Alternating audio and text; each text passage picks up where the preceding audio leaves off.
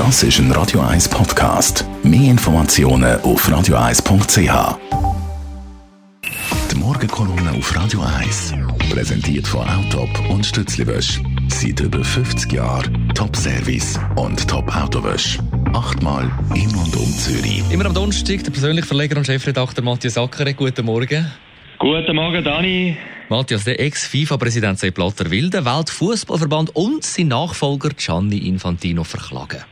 Jawohl, es ist ein riesen Showdown, wo heute die Weltwoche und die NZZ darüber berichtet. Es ist nicht nur Vorgänger gegen Nachfolger, es ist nicht nur Wallis gegen Wallis, Brie gegen Fischb, sondern es ist ganz große Duell um FIFA. Es geht um Rentenzahlungen, es geht natürlich auch um Rufmord, es geht um 80 Uhren, Top-Uhren, wo der Sepp Blatter gesagt hat, die gehören mir und nicht der FIFA, die hätte man ihm nie rausgegeben. Mit diesen Namen, die diese Uhren haben, könnte man gerade ein Uhrengeschäft an der Bahnhofstrasse unten füllen. Eins ist irgendwie ein bisschen unverständlich in dieser Geschichte. Warum hätte Giovanni Infantino, sein Nachfolger, nicht endlich das Problem mit dem Sepp Blatter können friedlich lösen? Warum hat es jetzt den Eklat müssen geben? Schlussendlich, und da prophezei ich jetzt, schadet das dem Infantino selber und auch der FIFA. Es ist eben nicht nur Folklore, wo jetzt da am Sonnenberg gespielt wird. Nein, es steckt viel, viel mehr dahinter, wenn man nämlich weiß, wer der Strafverteidiger, wer der Rechtsanwalt ist vom Sepp Blatter.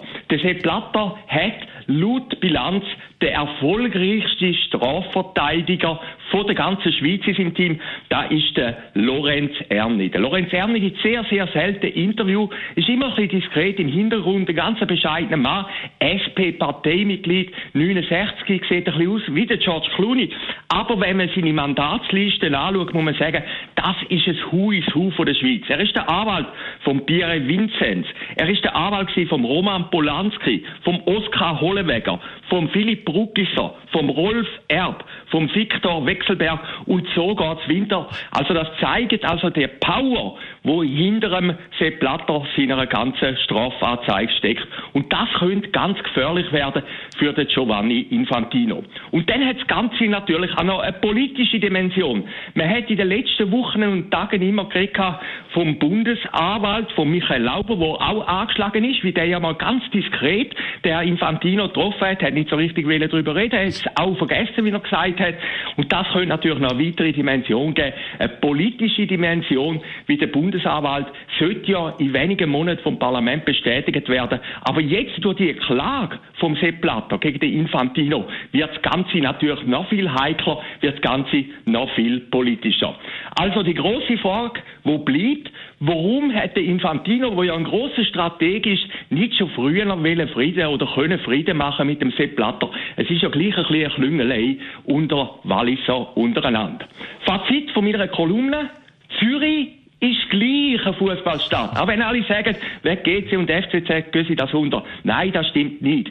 Zürich ist eine Fußballstadt, zwar nicht auf dem Fußballfeld, sondern von den Gerichtstoren.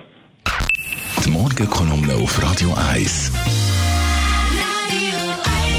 Verleger Matthias Ackeret ist das gewesen. Jederzeit zum Nachlesen seine Kolumnen als Podcast auf radio1.ch.